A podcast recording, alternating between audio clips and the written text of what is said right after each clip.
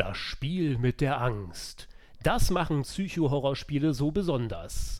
Was für ein Titel für unseren 13. Podcast ist tatsächlich. Heute ist nicht Freitag der 13., aber dafür ist es der 13. Podcast von Double Pump. Mein Name ist Ben Brüninghaus, euer Co-Host und ein weiterer Co-Host befindet sich an meiner Seite, der liebevolle Horrorfan Patrick Hasberg. Schön, dass du heute wieder mit mir hier am Start bist.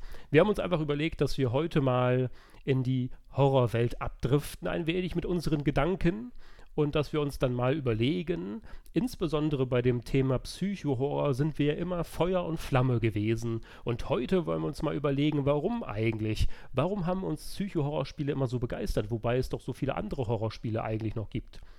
Patrick, ja, schön, dass das du hier bist. Eine, ja, schön, dass du hier bist, Ben. Vielen Dank für die schöne Einleitung. Und auf jeden Fall spannend, spannend das Thema. Ich weiß, das sage ich immer am Anfang, aber ja, wir beide sind natürlich ah. Fans von Horror-Games und ich liebe auch Horrorfilme und, und mhm. ja, Horrorserien gibt es gar nicht so viel, das ist ein anderes Thema, aber auch sowas, wenn es sowas mal gibt, schaue ich mir immer gerne an. Ja. Und ja, wir haben ja vor einiger Zeit so ein Medium geguckt, äh, gespielt, geguckt leider nicht, aber es wäre wär auch ein geiler Film. Kann man auch Und Play ja, gucken. allgemein haben wir natürlich viel in der Richtung gespielt in den letzten Jahren und wir haben halt gemerkt, eigentlich fehlt da äh, bei unseren bisherigen Podcast-Episoden noch eine Episode, die Richtung Horror geht. Und genau das würden wir jetzt heute gerne mal bedienen. Ja, Du sagst es ja gerade schon, wir haben sie Medium gespielt. Spätestens dann war uns natürlich auch mal wieder klar, dass wir irgendwas zum Thema Horror machen müssen. Und oh, äh, wollten wir schon die ganze Zeit. Und ich finde eigentlich, dass äh, Psycho-Horrorspiele ein guter Aufhänger sind für dieses ganze Horror-Thema weil ähm, man sagt ja immer, ja, Survival-Horror, dann sagt man mal Psycho-Horror und irgendwie weiß man selber vielleicht gar nicht, ne, als äh, Gamer, Gamerin, äh, was jetzt da eigentlich Sache ist und was ist das überhaupt für ein Genre und was definiert das und dann wollen wir uns mal ein bisschen gucken, was gibt es überhaupt für einzelne äh, Genres und dann äh, sprechen wir später dann nochmal über Psychohorror im Detail. Und irgendwie ist das Ganze ja schon so ein bisschen von der Film- und Serienbranche abgeleitet, wenn man so will. Ich meine, den, den Horrorfilm gab es ja auch schon vor dem Horrorspiel, ne? Das ist eine gute Frage. Wie lange gibt es überhaupt Horrorfilme? Eigentlich ja schon immer. Wenn du jetzt mal hm. überlegst, so die alten Dracula-Filme von 1800, keine Ahnung. So in Schwarz-Weiß, aber du weißt genau, was ich meine, Ben, ne? So, wo dann Dracula da in Schwarz-Weiß über dem Bett der Jungfrau äh, hängt mhm. und er ihr dann in äh, Hals beißt und so. Ja, keine Ahnung, also Horrorfilme gibt es, glaube ich, auch schon äh, so lange, wie es halt äh, Filme insgesamt gibt. Und ähm, ja, Horror ist halt ein Genre und viele wissen gar nicht, dass es natürlich verschiedene Subgenres dann nochmal unter Horror gibt. Und da wollten wir jetzt einfach kurz mal so diesen Überblick verschaffen, auch für uns beide halt ganz interessant, als wir eben uns das ganze Thema angeguckt haben, uns Notizen gemacht haben und so und im Internet halt dann auf eine Grafik gestoßen sind, was es denn überhaupt für Subgenres unter Horror noch gibt. Und das wäre jetzt so unser erster Punkt, über den wir sprechen möchten, bevor wir dann halt über Beispiele sprechen und später dann über äh, The Medium, was denn überhaupt Psychohorror bei The Medium ausmacht, also was da für Punkte gibt und so weiter und so fort. Ja, möchtest du über die Grafik sprechen? Soll ich mal anfangen, ja, Ben? Ich, ich, ich übernehme dann mal wieder. Äh, auf jeden Fall, wen das auch interessiert, schaut mal bei horroronscreen.com vorbei. Also, die haben echt eine coole Übersicht erstellt. Mhm. Ähm, ja, also es gibt ja hier so fünf Meter-Genres sozusagen. Und äh, das meiste von denen ist euch wahrscheinlich bekannt. Und äh, Psycho nehmen wir uns mal ganz zuletzt vor. Also gucken wir uns erstmal die anderen vier genau. äh, Metakategorien an. Und äh, das ist eigentlich super interessant, weil wenn man sich das jetzt immer so, ja, man kennt halt mal irgendwie ne, Scream oder man kennt Saw oder man kennt dies oder das. Und dann weiß man ja mhm. nie so richtig, wie soll man es einordnen. Aber wenn wir jetzt hier uns das mal angucken, dass man das alles natürlich in, in das Metathema zum Beispiel Gore und Disturbing äh, einordnen kann und äh, da, Gore ist eigentlich ja schon auch ein weit verbreiteter Schlag, äh, Begriff, ne? ein Schlagwort, ja. dem, das man kennt. Sozusagen. Ja, Gore und, und, und Splatter, wobei Splatter halt wieder ein Unterpunkt von Gore und Disturbing ist. Aber äh, ja, Gore, was, was ist Gore? Es ist halt mit, mit viel Blut und es ist allgemein, glaube ich, ja, sehr brutal. Torture ist auch nochmal darunter, also Tortur, also ihr wisst, in welche Richtung das geht. Kannibal, extrem ist auch nochmal ein Untergenre und da muss man, glaube ich, nicht jetzt viel irgendwie äh, zu erklären, was das ist. Also da geht es halt wirklich dann darum, dass die Opfer möglichst brutal zerstückelt werden. Ja, dass man also, das auch in Szene setzt. Also das ist genau. wirklich irgendwie auch ein Bestandteil des Horrors, dass man das genau, sieht. Genau, richtig, ne? richtig. Ja, das also, dass, dass am Ende einfach alles voller Blut ist. Da hinten liegt ein Arm, da liegt ein Finger rum und so. Äh, da gibt es halt auch viele, die das Genre, Genre besonders gern gucken. Habe ich auch gerne früher gemacht, aber meistens ist es halt so, dass dafür dann die Story und andere Sachen auf der Strecke bleiben. Und der Arm halt, der bleibt auch auf der Strecke. Ja, es ist sehr interessant, zumal da ja auch dann solche Sachen wie Cannibal und Extreme ja noch mit reinfallen. Und wenn man sich das dann so, äh, ja, mal vor Augen führt, ne, was das alles, ja, was da alles zu sehen ist, sage ich mal, dann äh, ja, muss man da echt auch für gemacht sein, sage ich mal. Also ich persönlich war ja nie so der Gore-Fan oder so, ne? Es, es hatte, glaube ich, so seine Hochzeit mit, mit Hostel und Saw. Das war früher, also es war so in meiner Schulzeit, glaube ich, und auf dem Pausenhof war das einfach, du warst einfach cool, wenn du Saw und Hostel gesehen hast, dann konntest du halt mit den mhm. Leuten dann darüber sprechen und, und sagen so, ja, also ich habe das ja geguckt und ich fand das ja nicht schlimm und so, ne? Ja, Gore. Aber es ist natürlich heftig, so die beiden Filme, was man da sieht, ja. ne, wenn da so der Zahn gezogen wird oder, naja. Ja, Gore ist eigentlich soweit klar dann, ne? Dann kommen wir mal, gehen wir mal zum nächsten Punkt, was ja auch relativ Psycho. klar ist. Das ist, nee, was machen wir später? Monster machen wir erstmal. Achso, stimmt. Weil Monster genau. ist ja genau. auch eigentlich mit das, ja, das, was man am gängigsten so hat, ne? In, in der Film- und Serienlandschaft, aber auch natürlich viel im Videospielbereich. Und das ist natürlich ja zuerst auch so ja, Monster kennt man eigentlich alles drunter. Ne? Ob es jetzt Vampire sind, Werwölfe oder riesige Monster wie Godzilla, das fällt da tatsächlich auch alles noch mit rein. Cloverfield ist ja auch dann super bekannt und äh, ein gutes Beispiel. Sing und Alien zu Sci-Fi und Aliens haben sie noch mit eingeordnet, ist auch super spannend. Und äh, der Klassiker ist natürlich Zombies. Ne? Ja. Wie aber, aber was die gar nicht haben, Ben, Tiere. Es gibt ja auch, ich glaube, das ist sogar ein, Chub, äh, ein, ein Subgenre, äh, Tier, Tierhorror. Weißt du, wenn mhm. jetzt zum Beispiel, äh, ach, was war das noch? Ähm, mit der Anaconda. Anaconda, so dieser, dieser Horrorfilm, wo die dann einfach von, von einer riesigen, 50.000 Kilometer langen Anaconda ja, angegriffen werden, der weiße Hai und so. Fällt, glaube ich, zu Giant Monsters. Also, das ist ja auch eigentlich dann ja, äh, nichts als okay. eine normale Anaconda, nur in zehnmal größer. So, ne? Ich habe das halt oft als, als Tierhorror auch nochmal betitelt gesehen. Das, das fiel ja. mir jetzt nochmal ein. Aber Monster ist auch relativ klar, ne? Und das ist äh, Zombies, das sieht man ja auch dann nachher in allen Videospielen immer wieder so. Und ja, dazu braucht man dann nicht viel sagen. Dann kommen wir weiter zu Paranormal, was natürlich auch super interessant ist, weil darauf werden wir dann später auch nochmal detaillierter sprechen äh, darüber, weil da äh, unter Paranormal fällt ja sowas wie Haunted House, ne? Possession mhm. oder Ghosts and Spirits und äh, Ghosts and Spirits spielt ja auch gerade dann so bei The Medium eine Rolle, worauf wir später auch noch eingehen werden. Aber gerade auch dann so im Filmbereich gab es ja dann sowas wie The Grudge und Poltergeist und äh, Ring und wie sie nicht alle heißen.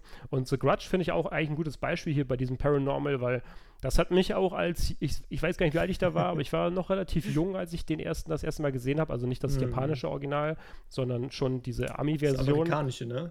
Genau, das ist eine amerikanische Kopie dann ne, von ja. irgendwas, 2000 irgendwas. Äh, die mhm. fand ich schon echt ziemlich krass, so wie die das so inszeniert haben mit den Haaren und alles. Ne? Das war schon sehr spooky irgendwie. Das hat einen schon, schon echt weggehauen. Aber ich finde Paranormal auch immer noch mit an, am krassesten eigentlich, was ja. jetzt den Film- und Serienhorror betrifft. Ne? Muss ja, ist bei sagen. mir auch so. Also Haunted House ist eigentlich so das, was ich am liebsten als, als Horrorfilm ja. schaue. Wenn ich jetzt so sehe, ja. so, ah, die Familie XY äh, möchte ein neues Leben beginnen und reist in ein abgelegenes Haus, so ich bin direkt dabei. So, das ist, das ja. ist geil, so, weil so mit Geistern und wenn man die Atmosphäre cool aufbaut, das, das ist cool. Ja, Devil, Demon, Hell, das ist auch eigentlich hier und da mal ganz interessant, finde ich, so das Subgenre mhm. dann bei Paranormal. Alles das, was, was jetzt damit so zu tun hat, äh, ist spannend. Aber ja. ansonsten, äh, ja, was dann die Leute dann wahrscheinlich auch, äh, ja, den, den Klassiker dann noch kennen, ist natürlich auch Killer. Ne? Und das ist ja auch irgendwie so, also für mich ist Killer einfach das, der Horror, das Horrorgenre, was ich am wenigsten mag, weil mich das einfach am wenigsten, am wenigsten meistens äh, irgendwie mitreißt. Ich weiß auch nicht warum, aber also ich mag ja. auf jeden Fall diese Filme wie Halloween und Freitag der 13., so, so diese klassischen Filme mag ich zwar auch, du mhm. ja bestimmt auch, ich meine, die haben wir auch früher geguckt, wo wir ja. noch vielleicht gar nicht so alt waren, dass wir es durften und irgendwie war das schon alles, ja geil, Texas Chainsaw, Chainsaw Massacre fällt ja auch unter Killer und es ist ja Kills auch dieses, diese Redneck-Subgenre. Genau. Äh, aber diese Slasher allgemein, vielleicht hat man auch irgendwie als Jugendlicher davon zu viel gesehen und hat dann irgendwann ja, mal die Schnauze voll gehabt von diesem Subgenre. Ich, ich weiß auch, auch nicht. Ne? Ja, ja. Ich habe hab ja eben gesagt, Gore und so habe, und Splatter habe ich früher voll gerne geguckt und äh, Texas Chainsaw Massacre und Hills Have Eyes auch. Das war so mein Lieblingsgenre eigentlich oder überhaupt Lieblingsfilme. Und irgendwann, ja, so, wenn man, als man dann älter geworden ist, hat man sich dann eher andere Sachen äh, angeschaut. Ich glaube, es war auch eher so früher das Verbotene, so dass du das dann vielleicht, keine Ahnung, mit, mit 14, 15, 16 angeguckt hast, obwohl du es nicht durftest. Wobei, ja, gibt auch schlimmere Sachen, als jetzt mit 15 Horrorfilmen ab 16 zu gucken. Aber kann schon sein so. Und es ist halt auch, glaube ich, das mit den wenigsten Überraschungen, die so passieren. Wenn da jetzt irgendwie der Killer 50 Mal überfahren wieder um die Ecke kommt, ist halt irgendwann dann auch nicht mehr so spannend. Ja, genau. Was ich auf jeden Fall auch noch äh, interessant fand, beziehungsweise was mich gut mitgenommen hat als, als Pseudo-Erwachsener, war sowas wie Small Creatures, also unter Monsters, ne? im Bereich ja. Monsters, diese kleinen Kreaturen, äh, Critters okay. auf jeden Fall. Habe ich ja. aber auch gesehen, da war ich leider nicht alt genug. Aha, leider. Jetzt kommt wieder alles raus. das war nicht meine Schuld. Und äh, äh. ja, Gremlins kennt ja auch jeder, ist ja auch, glaube ich, nicht mal irgendwie ein Horrorfilm im eigentlichen Sinne, sondern nee. ist ja auch, glaube ich, ab zwölf oder so wahrscheinlich, ne? Also trotzdem Monster, ne? Ja, aber das ist auch ein gutes Beispiel, weil es gibt ja auch Horror in Filmen und Serien oder Spielen, die jetzt nicht unbedingt ab 18 sind oder so. Es gibt ja auch in, in einer Kinderserie zum Beispiel, gibt es ja auch manchmal so kleine Horrorelemente oder so. Du kennst ja auch vielleicht dieses, wie hieß das noch früher, Gänsehaut oder sowas, und diese Serie. Ja, da gibt es ja. sogar Filme mittlerweile. Ja, von, da ne? gibt es ja diese Reboot-Filme. Genau. Aber richtig. als man noch jung war und dann hat man diese Folgen gesehen, da war, war man ja ein Kind und das durfte man ja auch sehen als Kind, glaube ich, weil das auch für Kinder war. Ja, ja, das war extra für Kinder. Genau, und das war dann trotzdem irgendwie gruselig, ne? weil sie dann halt diese auch, äh, zum Beispiel Puppen oder so, so dieses, kennst du ja. diese, dass Puppen auf einmal lebendig werden oder so. Puppe, so wie, ja. wie Chucky die Mörderpuppe, ne? Gibt es ja auch dann die ganzen Filme von. Ja, ich habe hab, äh, Gänsehaut verschlungen. Äh, alle Bücher und auch die Serie dann immer geguckt. Also das ist, das waren ja. vielleicht auch so die ersten Kontaktpunkte dann mit Horror allgemein. Und was, was aber auch mich jetzt als Erwachsener immer noch am meisten begleitet, worüber man auch am meisten nachdenkt und was auch am meisten einen bewegt, ist nun mal eben der Psychological Horror. Und das ist halt auch das, weshalb äh, wir jetzt erst drum, darüber sprechen und dann gleich noch in puncto Videospielen. Psychohorror ist einfach irgendwie krass. Ne? Also wir haben jetzt hier auch noch mal dann die Subgenres Phobia, also Ängste, Frozen, ich werde begraben. Dann haben wir noch Madness, also dass der Charakter oder die Figur halt äh, ja, verrückt wird, ne? psychomäßig genau. komplett durchdreht oder irgendwas. Paranoia Und bekommt. Paranoia bekommt, genau. Und äh, ja, das ist äh, ja, das ist etwas, was man ja auch dann heutzutage dann öfter mal im Videospielbereich sieht. Und dann äh, ja, das waren jetzt mehr oder weniger diese Film- und Seriengenres. Und dann schauen wir doch mal ganz kurz, Patrick, was gibt es denn eigentlich alles so für Subgenres im Gaming-Bereich?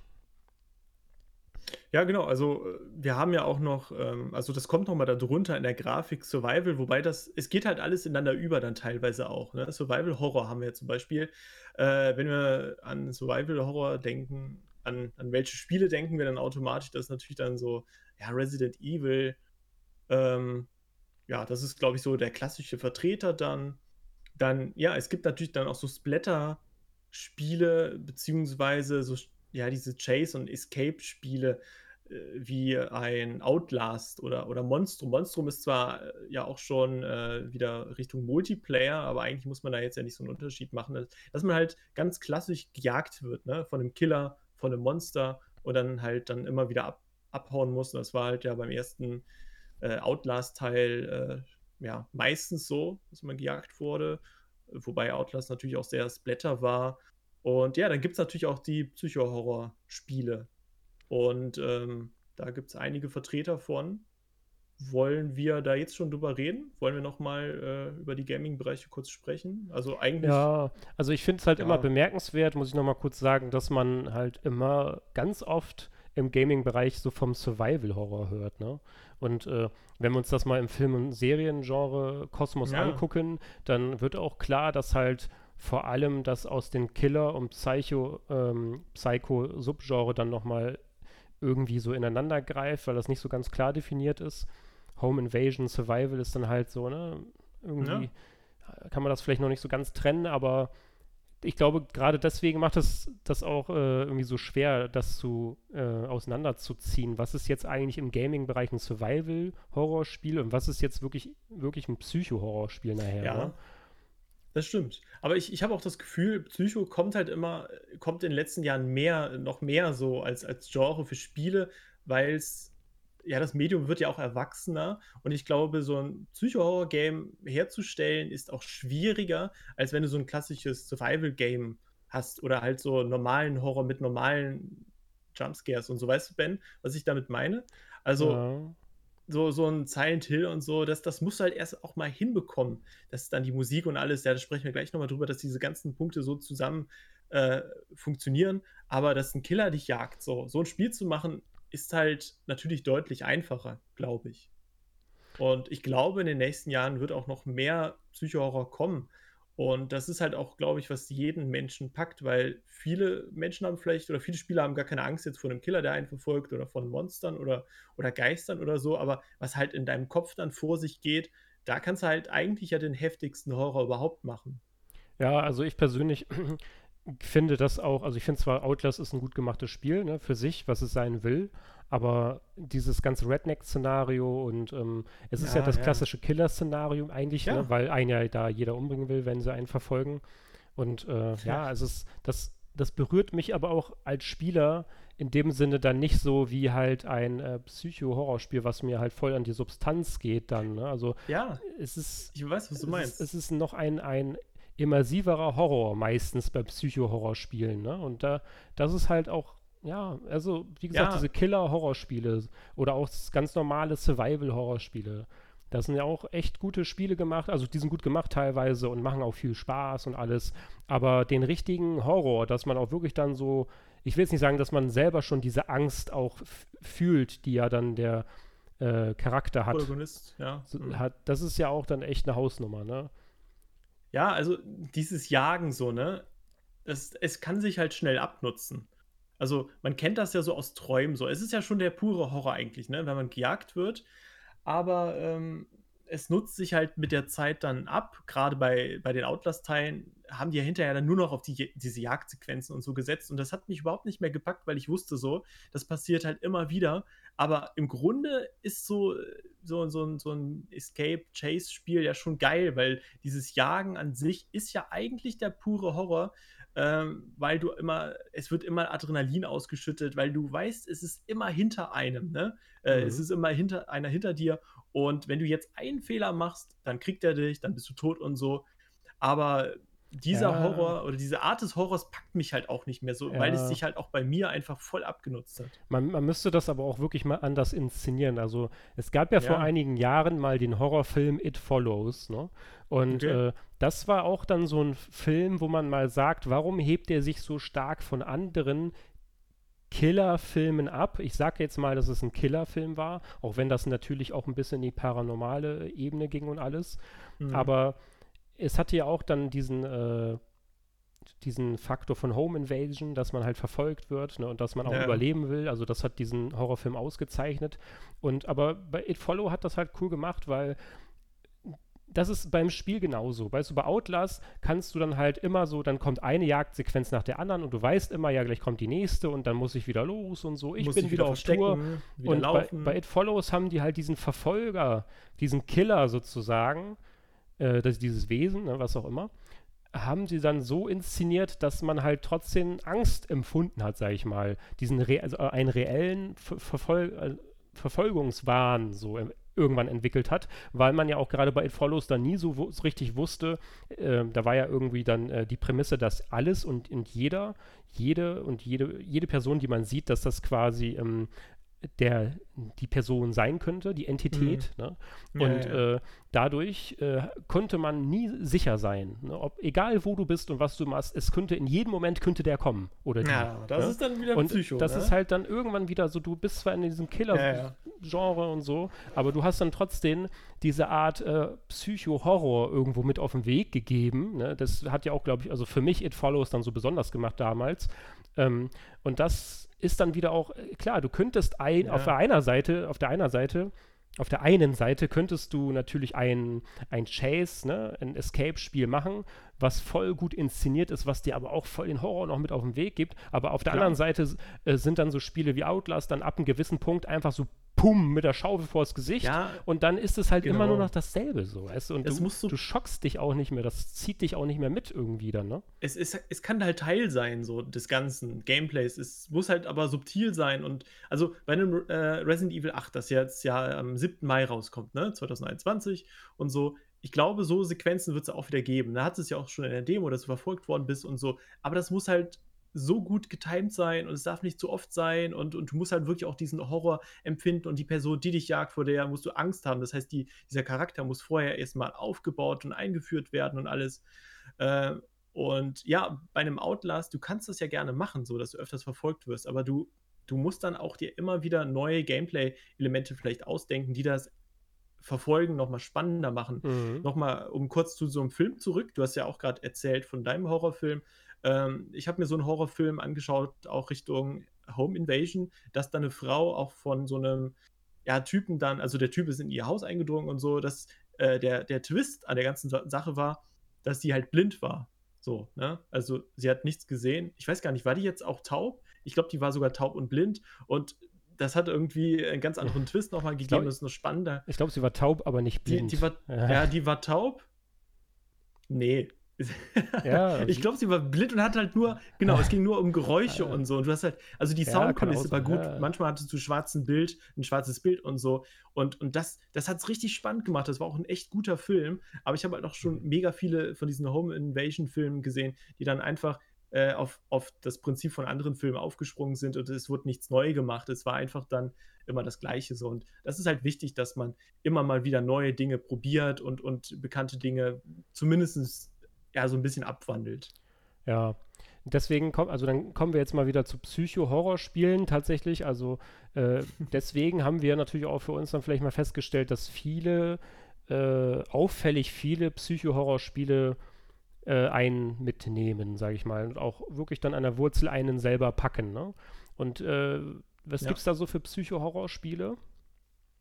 Also klar, wahrscheinlich eines der bekanntesten, ne? Ja, du bist ja auch Fan von, die Silent Hill-Reihe kannst du gleich vielleicht kurz noch was zu sagen. Für mich ist äh, der eigentlich das bekannteste, neben Misha vielleicht, oder der Misha-Reihe. Also der, der erste Misha-Teil war für mich immer das krasseste Spiel überhaupt. Ich habe es, glaube ich, nie durchgespielt, sondern das, das, am Ende des Let's Play dann zu Ende geguckt bei jemandem. Aber Layers of 4 ist einfach für mich so das Paradebeispiel der letzten Jahre für ein, ein, ein klassisches Psycho-Horror-Spiel, weil du spielst da ja diesen verrückt werdenden oder diesen verrückten Künstler, der auch immer ja Stimmen hört und äh, da verändert sich ja auch das Level. Ne? Das heißt, wenn du dich umdrehst, ist da auf einmal die Tür weg, drehst du dich wieder um, ist da jetzt ein Fenster oder nur noch eine Wand und so. Und ganz vieles passiert dann einfach in deinem Kopf, beziehungsweise in dem Kopf von dem Protagon äh, Protagonisten, den du steuerst. Und dadurch äh, verändert sich dann auch die Umgebung. Du weißt aber gar nicht, verändert sich die Umgebung in der Realität auch oder ist das halt alles nur wegen seinen Par äh, Paranoia und seiner, seiner Verrücktheit, die immer stärker wird, äh, bedingt? Und das ist, es ist halt, das hat mich echt heftig mitgenommen und ich glaube auch viele Let's Player, die das gespielt haben, äh, haben das als eines so der härtesten Horror-Games einfach für sich äh, ja, bezeichnet. Also, weil einfach wirklich dass, die krassesten Sachen so in, in deinem Kopf, glaube ich, vor sich gehen können. Ja, Layers of Fear ist auf jeden Fall eines der aktuellsten Beispiele und eines der besten Beispiele. Ne? Du hast ja noch Amnesia genannt. Das war ja auch eigentlich damals schon sehr ja. bekannt und ist ja auch heute noch eigentlich sowas wie eine Art Evergreen ne, in diesem Bereich. Es ist zwar auch so Escape und Chase, weil du auch ja äh, gejagt wirst und äh, musst dich verstecken. Es kam halt allerdings vor Outlast raus und äh, aber auch da spielen, kommt es halt auf den Protagonisten und die Story und so an, ne? dass, dass er halt ja auch irgendwie verrückt wird und, und mhm. auch die Stimme im Kopf hört und alles Mögliche. Und also, wer es gespielt hat, der weiß, warum das jetzt kein, kein Outlast ist oder, oder äh, ein Splatter, sonst wie Film, äh, Spiel oder Chase Escape, sondern dass es wirklich richtig in deine Psyche geht und, und dich richtig mitnimmt, vor allem auch viel mit Dunkelheit spielt, dass du auf einmal ist es komplett dunkel und, und ja, Dunkelheit ist ja auch eigentlich schon, alleine Dunkelheit ist ja schon ein Horrorelement, ne? Das, ja, klar. Das auch in, in der Seele ankommt. Wenn du alleine in einem komplett finsteren Raum stehst und du hörst halt nur noch Geräusche, und da sind wir wieder bei dem Thema Geräuschkulisse, wie bei dem Film eben. Das ist für mich eigentlich so das Schlimmste, wenn auf einmal das Licht ausgeht und, und du hörst hinter dir irgendwie Geräusche und so. Es gibt auch, ein, es gibt auch einen Horrorfilm, der so heißt, Lights Out. Ein, ja das ist auch eigentlich so, ein Film, ne? da ja, ja. weiß man auch genau, was du meinst gerade so, ne? Das ist es halt, weißt du, du bist einfach voll dann schon irgendwie dabei, ne? Wenn du so ein, ein Horrorelement bis an die Spitze treibst, kannst du damit mhm. schon viel bewirken. Wenn du dann aber mehrere kombinierst und dann vielleicht auch zu einem neuen Subgenre irgendwie sich das aufbaut, äh, ist es dann natürlich auch sehr interessant, ne? Amnesia, Dunkelheit als, als Subgenre so, ne? Aber es ist ja so eine Urangst auch, ne? Dunkelheit, ja. glaube ich. Ja, klar, das ist ja auch genauso, weshalb diese Killer, ähm, Killerfilme so funktionieren. Ne? Dieses gejagt werden, das war ja schon immer so, dann heute ja nicht mehr. Heute wirst du ja nicht mehr gejagt im eigentlichen Sinne, dass du Höchstens jetzt eine Art. Träumen. Ja, ja, schon, aber ich meine, du hast ja jetzt keine Fressfeinde mehr und oder genau, sonst ja, was. Äh, und deswegen musst du ja dann gar nicht mehr fliehen, also Flucht ergreifen, ne? Und dadurch, wo dann ja dann dieses ganze äh, wo die ganzen Hormone ausgeschüttet werden und so. Das passiert ja dann eher selten. Es sei denn, ne, klar, ich meine, wenn du jetzt irgendwo auf der Straße bist und da kommt jetzt irgendein Typ vorbei und will dir einen in die Fresse ja. hauen, ganz blöd gesagt, ja, ja, dann musst klar. du natürlich auch weglaufen und dann gibt es natürlich eine ähnliche aber, Situation wie früher zur Steinzeit, weißt du, was ich meine? Aber das ist ja jetzt wiederum was anderes irgendwie, ne? Aber, aber dieses gejagt werden, ich glaube, das kommt heute, heutzutage in unserer modernen äh, Gesellschaft viel häufiger halt in Träumen vor. Ich hatte, habe das halt auch mhm. manchmal, ich glaube, wenn du viel Stress hast und du verarbeitest ja so, so dein Erlebtes vom Tag, Tag und ähm, dass du es dann oft hast, dass du diese Träume hast, dass du gejagt wirst und so. Und, und das ist ja, das geht ja wieder voll in die Psycho-Ecke so, ne? Dass dich das einfach voll fertig macht, obwohl du gar nicht gejagt wirst äh, in Wirklichkeit, sondern nur in diesem Traum. Aber also so Dunkelheit und gejagt werden, also für mich persönlich ist das eigentlich dann, wenn das gut gemacht ist, so, schon das Krasseste. Also ja. so Splatter, so habe ich gar kein Problem mit, außer es ist ekelhaft. Ja, aber, aber für mich ist Psycho-Horror das, das krasseste. Du hast es ja gerade schon erwähnt, so mit Layers of 4 und es geht ja, ja, auch, wie man jetzt schon raushört, immer irgendwie darum, um, um Menschen dahinter. Also es geht immer um die Menschen, so die dann irgendwie ja. denen was passiert, die, mit denen irgendwas passiert, so, ne, die sich irgendwie entwickeln oder die irgendwie dann halt beeinträchtigt sind, ne? Ja. Und äh, ja, da sind wir jetzt ja auch dann an dem Punkt, wo wir uns dann mal fragen können, äh, warum sprechen einen Psycho-Horror-Spiele so sehr an? Ne, wir haben ja jetzt beide auch The Medium gespielt zuletzt. Da kann, ja. Daran kann man das ja vielleicht auch mal ein bisschen festmachen. Und äh, also, schauen wir mal. Genau, wir haben uns ein paar Punkte aufgeschrieben, die können wir jetzt gleich mal besprechen, aber ich kann es, glaube ich, kurz zusammenfassen, warum uns diese halt so, so extrem mitnehmen, diese Psycho-Horror-Games weil die Entwickler einfach versuchen, halt voll in deinen Kopf zu gehen, so, ne? Mit, ja. ja das, das, ist einfach, die das wollen, kann man so zusammenfassen. Ich will es nicht sagen, aber die wollen dich. die wollen dich, genau, die wollen dein, dein Hirn mental einfach richtig mal. ne? genau. Oder? Ja, ja das, das ist halt deren Ziel. Und das schafft man einfach auch manchmal, ne? Äh, ja, da fällt mir etwas gerade zu ein, das muss ich mal kurz erzählen, weil wir haben ja schon Silent Hill und auch, ne, dazu gehört ja auch mehr oder weniger PT, auch wenn der Preview-Teaser oh. zu Silent Hills ja ein eigenes Thema für sich ist. Äh, Hör auf mit PT, ey. Aber PT ist ja auch eigentlich voll der Psycho-Horror, wenn man so will. Und äh, ja. Kojima hat das ja mal cool erklärt, was sie ja vorhatten. Ich weiß nicht, ob die das, nee, das haben die, glaube ich, nicht durchgezogen, aber sie wollten das ja tatsächlich so machen, dass man irgendwo, wenn man seine Daten hinterlegt hatte oder so, oder hätte, dass man dann quasi zum Beispiel auf das Handy oder so oder auf, auf E-Mail, auf der E-Mail, dass man dann sozusagen auch spielübergreifend dann sozusagen vielleicht eine Nachricht bekommen hätte oder so, die dann einen sozusagen Angst einjagen sollen. So, ja, ne? ja, so, ja, die haben das ja sowieso immer schon ganz cool gemacht, beziehungsweise ähm, Kojima guckt ja sowieso immer über den Tellerrand und bei PT haben sie auch den ein oder anderen Schrecken, sag ich mal, eingebaut. Und äh, mhm. äh, geht ja los, zum Beispiel, wie wenn der Controller auf einmal losheult, der ja vor dir ist, ne? So hört dann auf, keine Ahnung, bei einer Plastiktüte, die dann da liegt und spricht so, was eigentlich voll der ähm, mentale Brainfuck ist, so, weil das einfach so absurd ist, so, ne? Aber ähm, finde ich auch ganz interessant. Ja, PT ist halt ein geiles Beispiel so, ne? Also, wir gehen jetzt zu, zu The Medium gleich über, aber PT ist einfach so, ich weiß nicht, ob die es genau so gewollt hatten. Es war ja eigentlich eine Demo und da sollte ja später noch was kommen und so, aber eigentlich war es ja ein eigenständiges Spiel hinterher, auch wenn da nicht viel drin war, aber es war ja dann doch viel drin. Und wenn man halt überlegt, du gehst eigentlich ja immer im Kreis und äh, alleine das steigert ja schon deine steigernde Verrücktheit in diesem Spiel, so, weil irgendwann ja. hast halt keinen Bock mehr. Du gehst im Kreis und du weißt ja mittlerweile auch, dass du verfolgt worden bist manchmal von, von dieser Geisterfrau. Das, das, Besondere ist ja, das Besondere an PT ist ja, dass man selber dieser Charakter eigentlich ist. Du als ja. Spieler oder Spielerin bist dieser Charakter, der die ganze Zeit im Kreis läuft. Und du selber wirst eigentlich, wenn man es mal so überlegt, dann äh, mit der Zeit immer bescheuerter im Kopf, weil du dich ja auch immer wieder ja, fragst, was mache ich halt hier eigentlich gerade? Genau. Ne? So, weil ich laufe ja die ganze Zeit im Kreis. Das macht einen verrückt. So die, macht nicht die, die Madness quasi so. Ne? Ja, Und dann, voll. dann geht es ja auch los mit dieser Paranoia. Dann sieht man da auf einmal was, dann, ah, dann ist das auf einmal neu. Ja. Und ja, auf einmal kommt da dann doch vielleicht Kern, ne? Der ja. ganzen Sache eigentlich schon. PT ist auf jeden Fall schon mal ein ganz gutes Beispiel, um einmal ganz kurz reinzuknallen, so voll vor den Latz zu knallen. Warum mag man eigentlich Psycho-Horrorspiele so, ne? Und Oder auch nicht. also nicht jeder will jetzt PT spielen, ja, so, ne? Das ja, ist natürlich klar, weil es halt heftig ist. Oder nicht, sagen wir nicht mögen, sondern sagen wir, warum sind diese Spiele so immersiv? Also warum sind die so, so mitnehmend, so, ne, so ja, so stark in ihrer Kraft, sage ich mal, ne?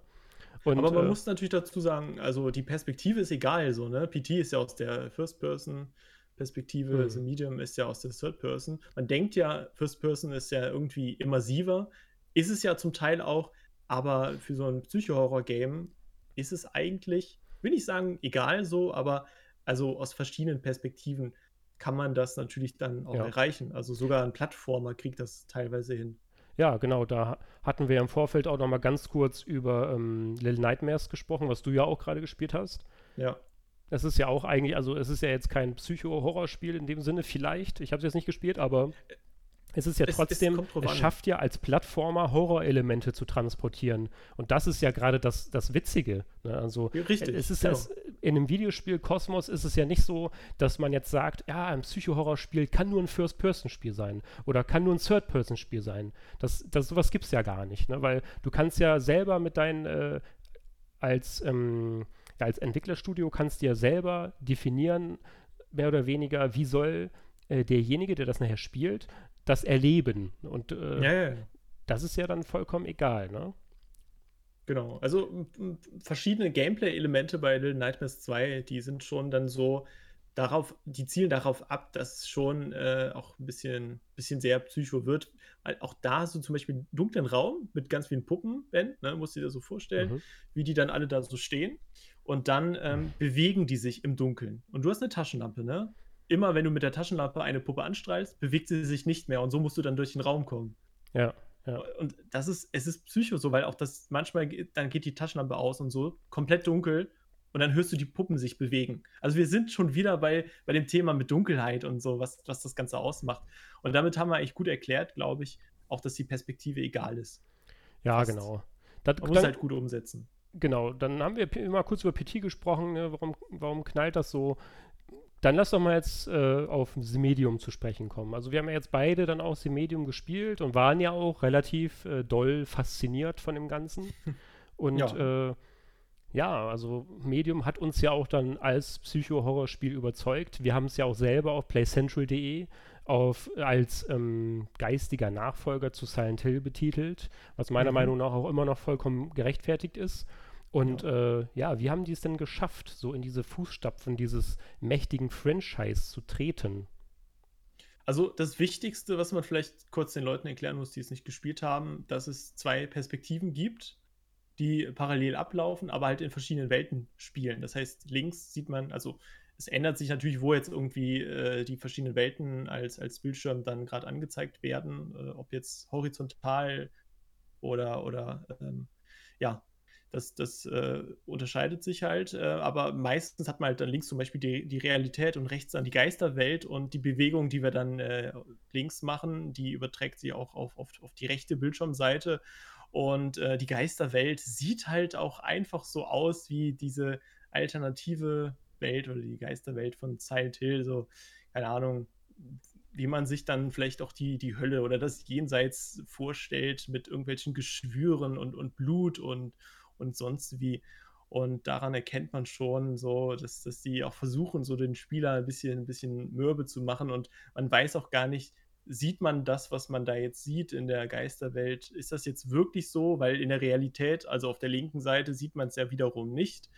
Ähm, das ist, äh, glaube ich, so mit das wichtigste Element. Und dann hat man ja zum Beispiel auch diese Gameplay-Momente, wo man sich irgendwie mit einem Messer durch, durch aufgespannte Haut schneiden muss und so. Das, das ist halt einfach ekelig, alleine schon dann die Soundkulisse und, und natürlich auch der Soundtrack, Ben, der mhm. haut natürlich auch rein und erinnert an Silent Hill. Ja, genau. Bei dem Soundtrack ist das natürlich kein Wunder, weil ja dann Akira Yamaoka, äh, weil sie ja diesen legendären, in der Branche bekannten äh, Komponisten gewonnen haben und hat ja sogar mhm. noch Mary Elizabeth McGlynn auch die, den ein oder anderen Song dazu beigetragen, also die Vocals zu den äh, Sachen von Yamaoka. Das ist schon, äh, das ist schon dahingehend ganz interessant, weil wenn man sich so überlegt, dass halt das Silent Hill Franchise immer auf die Sounds von Yamaoka zurückgegriffen hat und die auch mit definiert hat, so diese ganzen Spiele, dann ist es natürlich, liegt es natürlich nahe zu sagen, hm, geistiger Nachfolger. Aber ähm, ja, also da sind, sind natürlich schon viele Einflüsse und vieles, was man dort äh, vielleicht auch über die Jahre äh, sich aufgebaut hat, so an Ideen bei Bluebird Team. Sie haben ja auch vor allem schon Erfahrung gesammelt mit Layers of Fear, was du ja gerade auch schon als Psycho-Horror-Spiel vorgestellt hast. Und äh, oder mit Blair Witch, was ja auch voll gerade auch am Ende, wo man dann halt in das Haus kommt und dann, dann dreht man sich um und dann kommt dies, dann dreht man sich wieder um und dann kommt das. Also du wirst ja die ganze Zeit mit der Psyche sozusagen konfrontiert oder du siehst dann halt diese übernatürlichen Sachen, was ja auch voll ein, ich sag jetzt mal, ein, einen Kopf Bums auslöst. Ganz gelangt. ähm, ja, und das ist ja dann bei The Medium schon sehr interessant. Atmosphäre und Schauplätze ist natürlich auch eine Sache, die dann gerade auch auf dieses Psycho-Horror-Ding aufspringen, ne? Ja, also was du gerade ja gesagt hast mit dem Haus am Ende von Blair Witch, ne? Also da hatten wir auch, glaube ich, wir hatten sogar einen Podcast dazu gemacht, ne? Da haben wir auch gesagt, mhm. es hat uns am Ende, es war ein bisschen langgezogen so, ne? Aber es hat einen auch voll mitgenommen, weil man hat immer so um die Ecke geguckt und dachte, ja, wann kommt jetzt die Hexe endlich?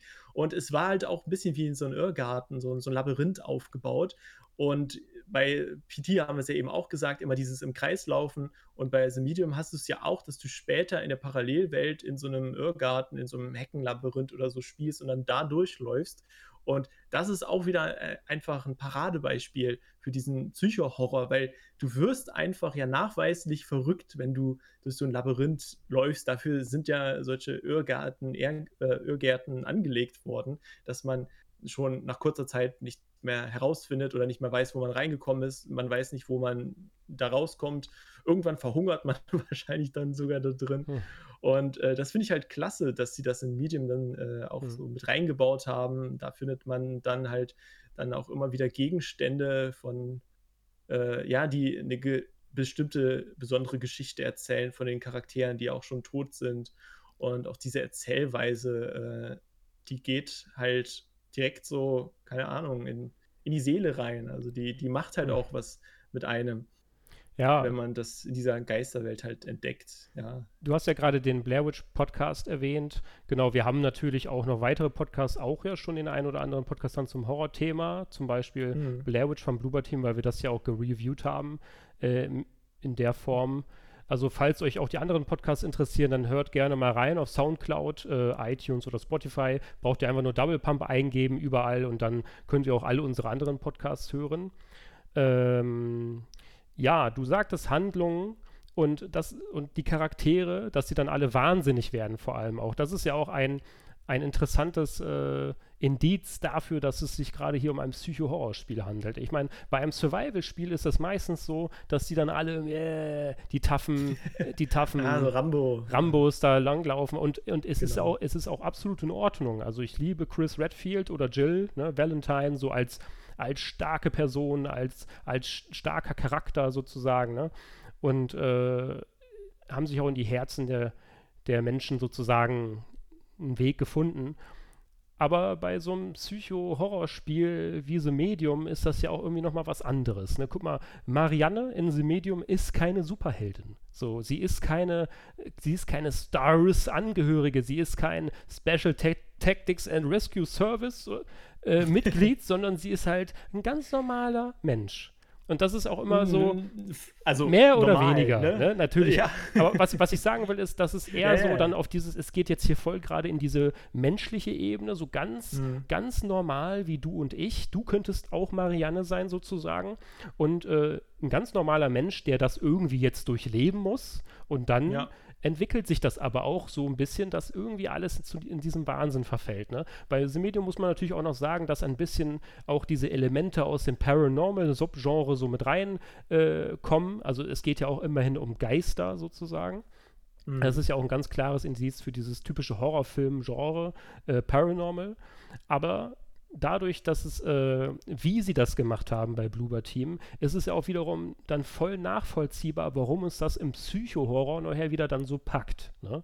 Und das mhm. ist ja zum Beispiel dann diese groteske Darstellung. Du hast ja, du hast ja nicht nur Geister, so, so wie man es kennt in Filmen, so, uh, so weißt du, so der sieht aus wie ein Mensch oder, so wie, man die, oder ja. wie in Star Wars, dass der dann halt als Machtgeist da steht. Das ist halt ein Geist, ne? ist halt ein Machtgeist. Der sieht ja, aber ja. aus wie ein normaler Mensch.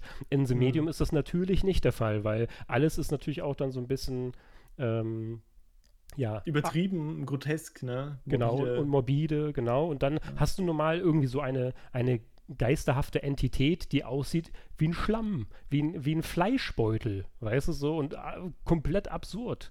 Und das ist ja dann ja, auch wieder wie halt etwas, halt in deinen Albträumen. Ja, wie in deinen Albträumen. Das macht dich auch irgendwie kirre im Kopf, wenn du das siehst. Ja, und das ist auch nicht schön anzusehen und das soll es ja auch nicht sein. Es soll ja morbide sein, ne? Das ist es halt auch, ne? Wenn wir jetzt wieder zu Schauplätzen zurückgehen, du kannst ja auch in die, also du dringst ja quasi dann später, ich will jetzt nicht spoilern, aber wahrscheinlich habt ihr es auch gespielt, dringt man ja in, in, in die ja, Köpfe der kurz eingrätschen, das ist natürlich ein voller Spoiler-Talk. Also wenn wir ein Spiel reviewen oder ja, über ja, Spiele sprechen, muss man die gespielt haben, sonst sofort abschalten.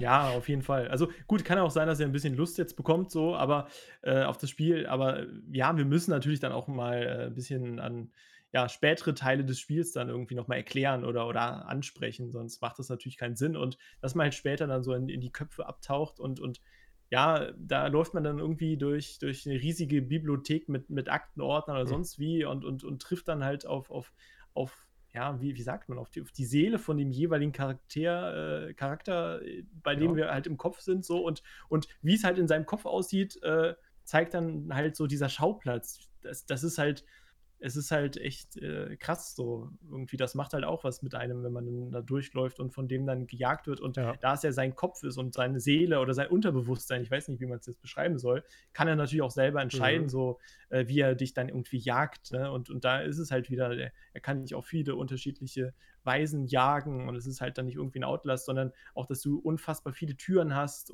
die eine ist verschlossen, dann gehst du durch die, dann kommst du da wieder raus und, und auch dieses Treppenhaus so, ne, das mit ganz vielen verschiedenen mhm. Dimensionen und so spielt, das ist, das ist halt echt cool. Und was ich noch zu dem sagen wollte, eben, Ben, du hast ja gesagt, sie ist ein ganz normaler Mensch und so, sie kann sich halt ja auch nicht wehren. Ne? Also sie hat ja gar keine Waffen. Äh, nicht nur, dass sie keine Waffen hat, sondern sie hat halt eigentlich ja überhaupt gar keine Möglichkeit, äh, außer dass ja später dieser, dieser Machtimpuls, also Machtimpuls klingt jetzt nach Star Wars, ne? Mhm. aber dass, dass man halt diesen Impuls dann irgendwie nutzen kann, um irgendwie dann in der Geisterwelt äh, Barrieren wegzusprengen. Aber ja. das ist ja auch dann diese Machtlosigkeit, also dass du äh, ja, du musst halt wegrennen, äh, du kannst dich jetzt da nicht wehren und das ist ja auch äh, für dieses Genre Psycho-Horror eigentlich maßgebend äh, und, und, sehr wichtig. Bei einem Resident Evil hast du halt dann hinterher den, den Raketenwerfer. Klar, du hast nur ein bisschen, also nicht mega viel Munition, es ist halt Survival-Horror so. Du musst halt haushalten mit deiner Muni, aber äh, du kannst dich halt immerhin wehren. Und bei einem Soma, Silent Hill, glaube ich ja auch, ne? Ich habe die Teile jetzt nicht so wirklich gespielt. Ich habe nur ein Silent Hill gespielt, muss ich leider sagen. Oder Layers of Fear. So. Also da hast du ja nicht mal ein Inventar richtig. Hm. Ja, das, das ziehen die dann so durch und das funktioniert auch. Also du brauchst auch in dem Medium sozusagen ja keine Waffen. Genau, also, hast du in deinem Test ja gut erklärt. Das, das ne? funktioniert ja auch dann so, ne? Du bist dann halt eben, so wie du es beschrieben hast, machtloser. Und ähm, ja, also ich fand das echt, also man könnte natürlich sagen, ah, hm, sollte man dann nicht vielleicht nochmal so eine Art äh, Waffensystem einbauen oder so, aber gerade auch um dieses ganze Psycho-Horror, ähm, diese Anleihen dann sozusagen zu verstärken, hat es auf jeden Fall gut funktioniert, fand ich, also in so einem Medium, das einfach ja. wegzulassen, ne? Was willst du denn auch mit der Pistole machen, wenn du dann in dieser Geisterwelt dann ja auch teilweise nur in dieser Geisterwelt spielst? Also mit einer Pistole kannst du ja eigentlich auch keinen Geist töten, also macht es gar keinen Sinn. Dieser Impuls und so, das ist eigentlich so dass das höchste der Gefühle. Aber ich glaube, wenn die da jetzt wirklich eine Pistole einbauen würden, hätten die das Spiel ziemlich kaputt gemacht oder es wird halt sehr stark Richtung Survival-Horror gehen. Ja, du hast ja gerade gesagt, dass in puncto Schauplätze auch, dass man, dass es etwas mit einem macht, wenn man dann durch die Seele oder den Geist eines ja. Menschen geht. Ne? Das wird ja wirklich auch so inszeniert und dargestellt. Genau. Ne? Also das wird ja dir wirklich gezeigt. Wie kaputt sieht dieser Mensch aus im Kopf? Von innen aus, Wie ja. sieht der aus? Was ja. ist da los? Und dann läufst du da durch und dann, und dann geht das nämlich wieder los mit dem, was wir ja vorhin schon meinten, dieses Groteske, so dieses Morbide. Ne? Mhm. Ne? Du hast ja dann auch so ähnliche Stilmittel wie in Silent Hill, dass du dann diese, auf diese Morbidität setzt. Alles sieht irgendwie so tot aus, ne? so lebendige Tod sozusagen. Da gibt es ja zum Beispiel diese Haut, diese Hautfetzen, die du dann auch selber mit dem Messer durchschneiden ja, musst. Ich ja eben. Du musst genau. ja auch von oben nach unten dann wirklich so da lang gehen und so. Es wird dir richtig vors Gesicht geknallt, diese, diese Haut, die du selber durchschneidest. Ist äh, sehr interaktiv. Ne? Das ist halt, genau, und das, der Witz an der Sache ist ja, dass das ja auch alles einen Sinn hat vor allem, weil du hast ja diese, du hast ja diesen Charakter-Development-Prozess, den hast du ja dann auf diese groteske Art und Weise mit dieser Morbidität verbunden mhm. und äh, das dient ja dann schlussendlich nicht nur äh, dazu, dass man den, den oder Spieler oder die Spielerin jetzt schockt, und äh, sondern es will dir auch was sagen, sozusagen. Und das ist ja dann diese, dieser, dieser Handlungsbogen, der ja wirklich dann auch weiter gesponnen wird und der, die Handlung wird ja weiter erzählt. So, der Charakter entwickelt sich ja und in Silent Hill war es ja auch dann oft so, beziehungsweise eigentlich fast immer so, dass egal was du gesehen hast und wie du das gesehen hast, was dir präsentiert wurde, das hat ja auch immer einen Sinn. Wenn man jetzt nicht genau hinguckt, dann passiert das natürlich schnell, dass man gar nicht weiß, was ist eigentlich in Silent Hill los. Was, was will mir das Spiel überhaupt sagen? das ist echt so. so ne? Und mhm. das ist aber auch normal, weil vieles kann man auch gar nicht einfach so wissen. Ne? Gerade auch in Silent Hill 1 und 2, im ersten Teil viel so mit Alchemie. Ne? Der Prozess der Alchemie wird da irgendwie andersartiger Form dargestellt. Mhm. Und ähm, in Silent Hill 2 wird dann halt äh, der Hauptcharakter dann äh, an, an, allen Ecken und Kanten von verschiedenen Charakteren mit, seinem, mit seinem eigenen Inneren sozusagen konfrontiert und so. Das fällt aber auch im ersten Moment gar nicht richtig auf. Und ähm, das ist in The Medium dann wiederum natürlich genauso, weil du hast halt dieses, äh, diese grotes groteske Darstellung, dann läufst du da durch diesen Bücherei ähm, Kosmos, sag ich mal, da von der Seele. Aber, was auch immer das jetzt war. Aber in, in, dem Moment verstehst du halt langsam aber sicher, was mit dieser Figur passiert ist und was passiert noch mit ihr. Ne? Und das ist ja auch dann wiederum das Spannende, dass dann auch mhm. diese Psycho-Horror-Elemente wirklich in dem Moment dazu dienen und auch ähm, funktionieren, dir das, was sie transportieren wollen, auch greift dann bei dir nachher. Ne? auch wenn ja. du das manchmal gar nicht merkst. Das funktioniert aber so. Das ja. ist halt immer das Spannende bei diesem Psycho-Horror-Spiel, ne? Es ist vor allem ja viel, viel stärker als bei dem Medium Film, Serie oder sonst wie, mhm. weil klar gibt es das da auch, aber das ist halt nicht interaktiv. Und wenn du halt, wie du gerade gesagt hast, oder ich eben, interaktiv durch dann so einen kaputten Menschen, durch die Seele eines kaputten mhm. Menschen läufst, das ist halt komplett was anderes, weil du es selber machst und, und selber äh, reagieren und interagieren kannst auf, auf das, was da auf dich zukommt. Das ist halt auch das, was uns generell natürlich an Videospielen einfach so, so gefällt, ne? dieses Interaktive. Und äh, ja, mhm. das ist bei dem Genre natürlich dann einfach perfekt, weil du dir das selber natürlich auch diesen, diese Verrücktheit und Paranoia selber erspielst und dein Charakter zum Beispiel ja auch bei Layers of 4 noch verrückter wird oder du merkst halt, was dann da überhaupt passiert ist, äh, nach und nach. Erspielst dir diesen Spielfortschritt. Das ist halt wirklich so faszinierend. Oder was mich so fasziniert an diesem Genre, weshalb, weshalb ich das gerne spiele, aber auch nicht immer. Also man muss natürlich dann auch, auch Bock dazu haben. Es kann halt sehr anstrengend sein. Wir haben ja eben auch überlegt, so ist jetzt hier Hellblade, gehört das jetzt auch das, dazu? Es ist halt eigentlich ja kein Horror, aber dieses mit den Stimmen in deinem Kopf, das ist eigentlich ja also viele haben ja gesagt, ja. so, ey, das ist für mich das heftigste Game überhaupt. Ja, also Hellblade ist natürlich schon eine, ein Spiel für sich. Ne? Kann man ja, glaube ich, ganz, ja. kann man ja ganz klar sagen. Es wurde, glaube ich, ja mal als Action, als Action-Adventure betitelt, aber so auch von vielen so, ne, habe ich auch gelesen im Netz überall Action-Adventure hier und da und so, aber es ist natürlich schon eine Art Horror-Adventure, aber auch schon fast so eine Art Psycho-Horror-Adventure, ne? Es das ist ne, auch bei in, in The Medium der Fall. Also es wird halt ganz oft auch wirklich mit, mit den reellen Phobien gespielt. Ne? Und das ist ja dann auch bei, das ist so bezeichnend für Psychohorror. Ne? Weil äh, klar, du hast Angst vor Dunkelheit, du hast Angst, gefoltert zu werden. Das, man könnte jetzt, eigentlich kann man sagen, es ist doch alles Angst, Phobie, Phobie weißt du? Ja, Aber das ist es eben nicht, weil Psycho-Horror, Psycho, Psychological ist ja wirklich so, dass du dann auch sagst, wir nehmen jetzt, was könnte eine Phobie sein bei dir? Zum Beispiel, du hast Angst vor Spinnen oder sowas. Und dann nimmt man das und knallt dir das so richtig so schön eklig vor den Latz, dass du dann auch wirklich eine reelle Angst entwickelst, sag ich mal. Ne? Und ähm, das haben die ja auch zum Beispiel dann ne, in puncto Hellblade dann ganz gut umgesetzt, weil sie haben ja nicht nur diesen, diesen Wahnsinn sozusagen äh, ausgespielt, den, also sie wollten ja nicht nur, ähm, dass wir merken als Spieler oder Spielerin, was, äh, wie es sich anfühlen würde, ähm, an einer echten psychischen Krank äh, Erkrankung zu leiden, das mhm. wollten sie ja transportieren und damit haben sie auch wirklich ähm, ins Schwarze getroffen. Sie haben es gut gemacht, sie haben mit Ärzten zusammengearbeitet, sie haben mit Betroffenen zusammengearbeitet und sie haben das glaubhaft inszeniert. Und da hat man dann aber auch wieder gesehen, das ist, also ist es richtiger Psychohorror, weil dann musste ja Senior auch dann teilweise durch diese Dunkelheit gehen, was du ja auch erwähnt hast. Und früher, so, ne, vielleicht so vor tausend Jahren zum Beispiel, da war ja auch die Dunkelheit nochmal ein ganz anderer Feind. Das war ja eine ganz andere Phobie wie heutzutage. So heute habe ich jetzt vielleicht eher weniger Angst vor der Dunkelheit, aber bei Senior war das dann schon so, die Dunkelheit hat auch was mit ihr gemacht, sozusagen. Und das war dann auch, du hattest dann Teile, wo du dann ganz ja, dass du gemerkt hast, dass das zu diesem Charakterprozess dazugehörte, ne? dass sie sich da durchgekämpft hat und dass das aber auch grausam ist für sie. So, das, das wiederum hast du dann auch gespürt als Spieler, wie ich jetzt dann, ne? Ja, und du hast ja auch selber gesagt, du konntest dann auch gar nicht so lange am Stück spielen, weil es ein, einfach so heftig war. Und, und, nicht, weil du halt verfolgt worden bist oder da waren tausende Spinnen, die dich angegriffen haben, sondern einfach wegen diesem äh, ja, diese Paranoia und, und, und diese Krankheit, diese seelische Krankheit, die sie hatte, dass, dass es so auf dich ja. auch anstrengend wirkte was, mit der Zeit. Was primär natürlich auch daran lag, dass ein, an diesen Stimmen im Kopf sozusagen. Genau. Ne? Äh, das haben sie ja wirklich mit dieser binauralen Audiotechnik dann auch gut eingefangen, dass sie dann von mehreren Seiten immer wieder um diesen äh, um die Technik sozusagen herumgegangen sind. Heutzutage kennt man das ja schon, dieses binaurale Sound, aber auch zum Release, wann war das? 2018, glaube ich. Äh, da war das eher noch so, kannte man das ja noch gar nicht so. Ne? Und dann, mhm. wenn man dann einen Kopfhörer aufsetzt und du hast dann diesen binauralen Sound in Hellblade, dann äh, ist das schon richtig so immersiv, sage ich mal. Und das ist auch richtiger mhm. Psycho. Kram. Macht einem aber so, auch ne? Angst, wirklich, wenn du dann auf einmal dieses, es, es, sind ja oft so Flüsterstimmen, die dann so um dich rumwandern, ne? Mhm.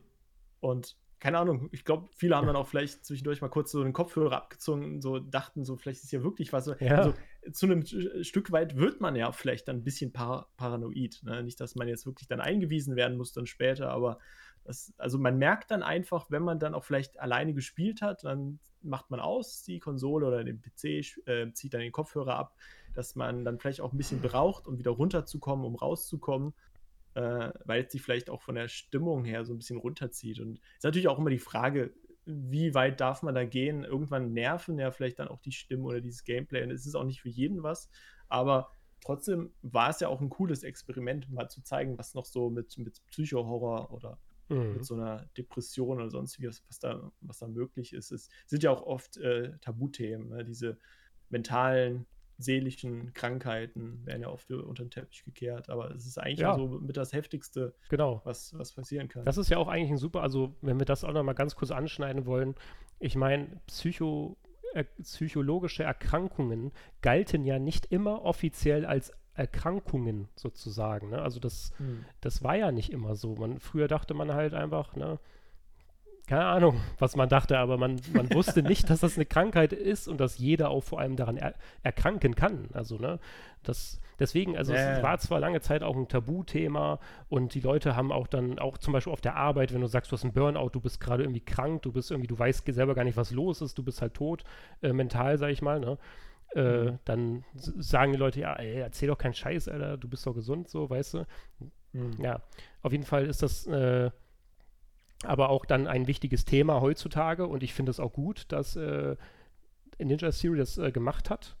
Das ganze Ding, auch weil zum, als Aufklärung. Als Aufklärung, Teil, ne? genau. Und man hat ja auch danach dann von vielen Betroffenen auch noch gehört, die das gespielt haben, dass sie das sehr gut fanden, dass sie das gemacht haben und wichtig, weil das auch nicht nur, also nicht nur für sie selber war das eine positive Erfahrung, auch zu sehen, dass auch andere das sozusagen erleiden ne, und ihr Schicksal teilen, sondern es war auch dann wiederum die Aufklärung für die Betroffenen in puncto, andere wissen jetzt Bescheid, wie es mir was, geht. Was mache ich durch so? Ja, ne? genau. Wie ist das überhaupt? Also man kann es ja auch durch Erklären halt nicht sagen, wenn man jetzt sagt, ich habe eine Depression oder, oder ich höre Stimmen oder Tinnitus. Also da gibt es auch so ganz vieles, was einen dann irgendwie verrückt macht, Ja. weil man halt dann täglich damit umgeben ist ne? oder davon umgeben ist, da damit zu tun hat, das immer dann halt Einfluss auf deinen Körper, auf deinen Geist hat. Ja, und dass das vor allem auch dann eine reelle Auswirkung auf deinen Körper hat und so. Das ist schon alles sehr bemerkenswert, wenn man das jetzt mal so kurz Das- das resümiert. Ja. Aber also diese, diese so seelische Krankheiten oder sonst wie, ne, dass die wirklich, also wenn die stark sind und über längere Zeit dann irgendwie gehen, dass du halt auch wirklich dann körperlich davon betroffen wirst und dass du auch körperlich krank werden kannst. Ne? ja, Also, das und um das jetzt auch nochmal dann wiederum auf dieses ganze Psycho-Horror-Spiele zurückzuführen.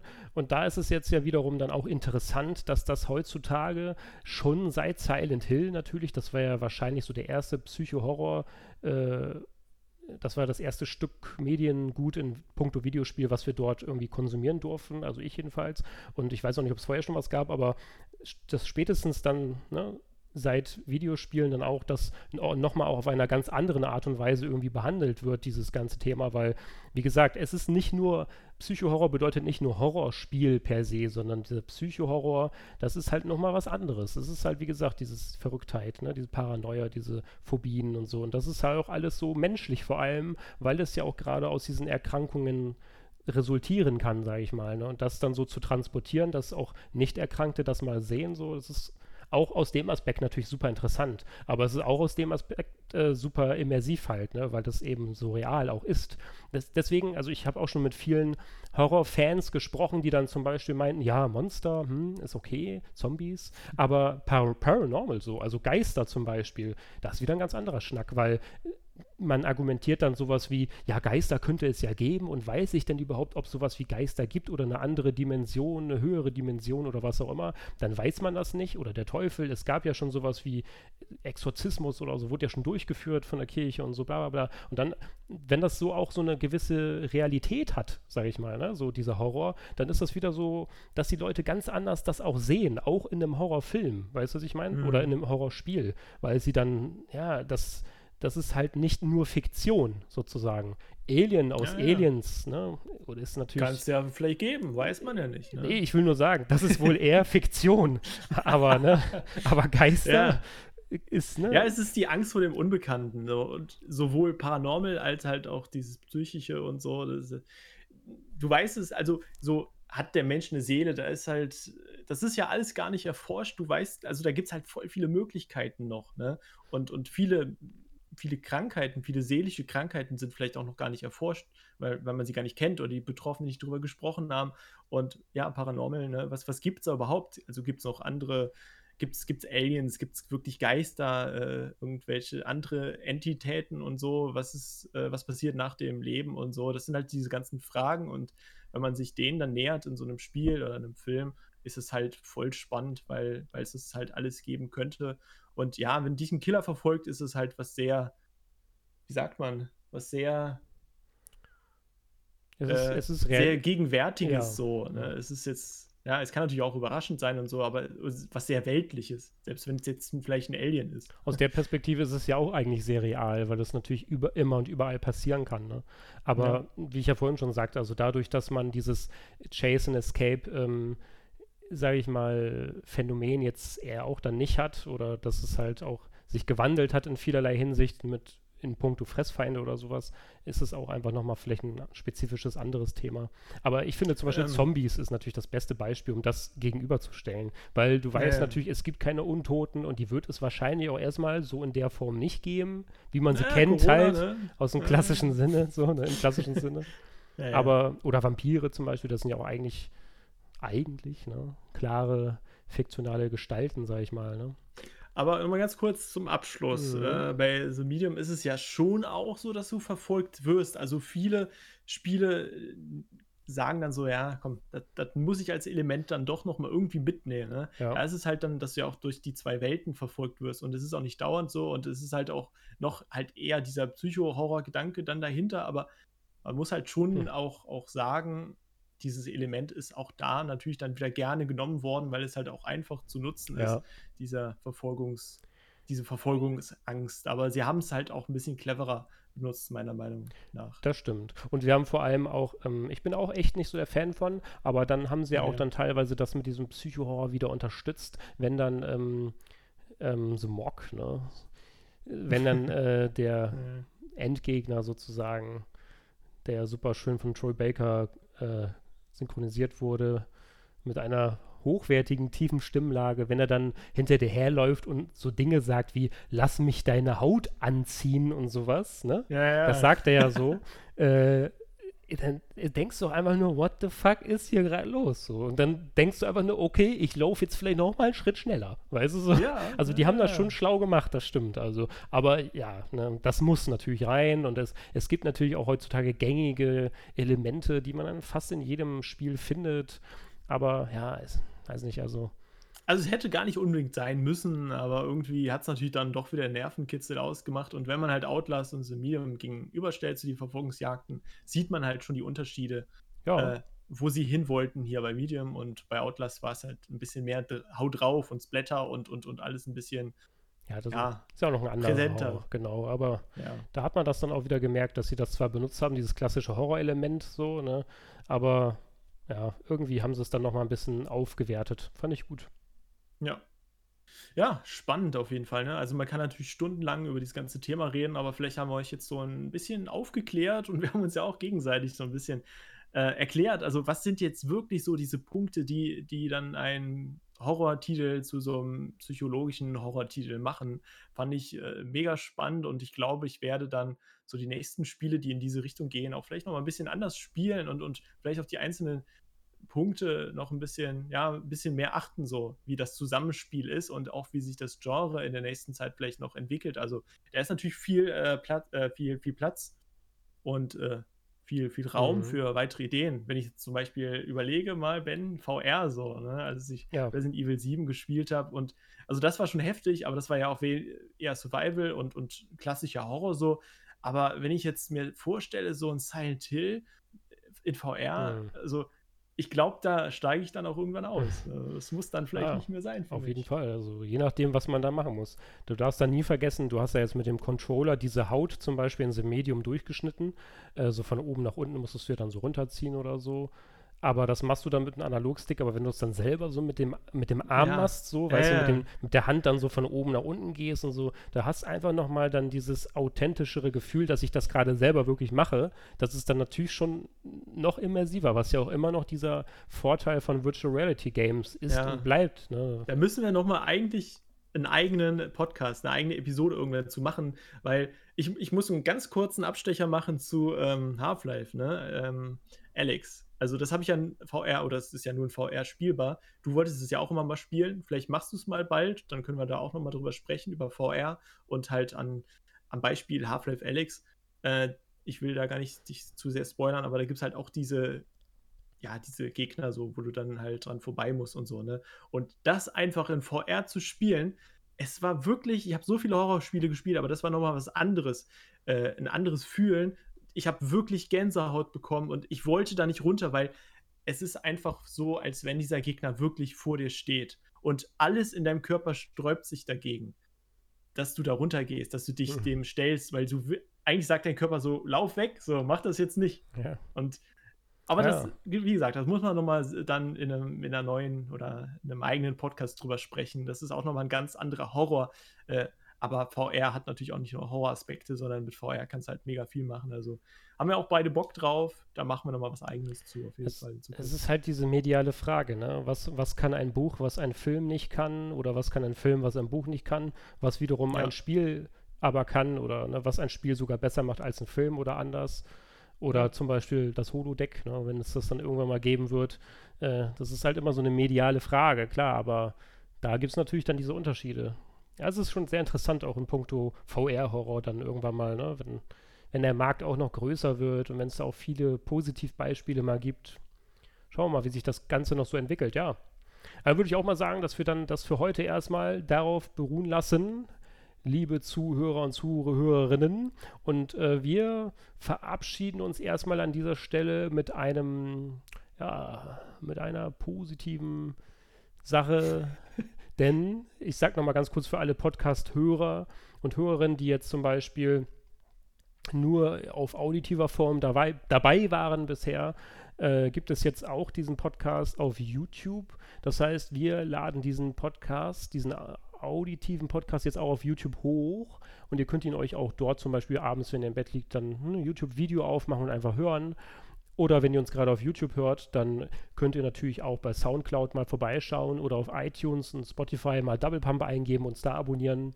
Funktioniert alles ganz wunderbar. Man kann uns quasi auf allen möglichen Plattformen hören. Und wir würden uns natürlich freuen, wenn ihr da irgendwo, auf welcher Plattform auch immer, mal ein bisschen Feedback da lasst. Vielleicht habt ihr noch coole Ideen für ein paar Themen oder wünscht euch, dass wir mal irgendwas genau besprechen. Wir haben selber natürlich auch noch viele coole Ideen und dann äh, verabschiede ich mich erstmal an dieser Stelle. Ja, ich wünsche euch auch noch einen wunderschönen Tag oder eine gute Nacht, je nachdem, wo, wie, wann ihr gerade diesen Podcast hört. Und mir hat es wieder viel Spaß gemacht. Ich hoffe, in nächster Zeit werden da noch ganz viele tolle Podcasts kommen mit Ben und Kollegen.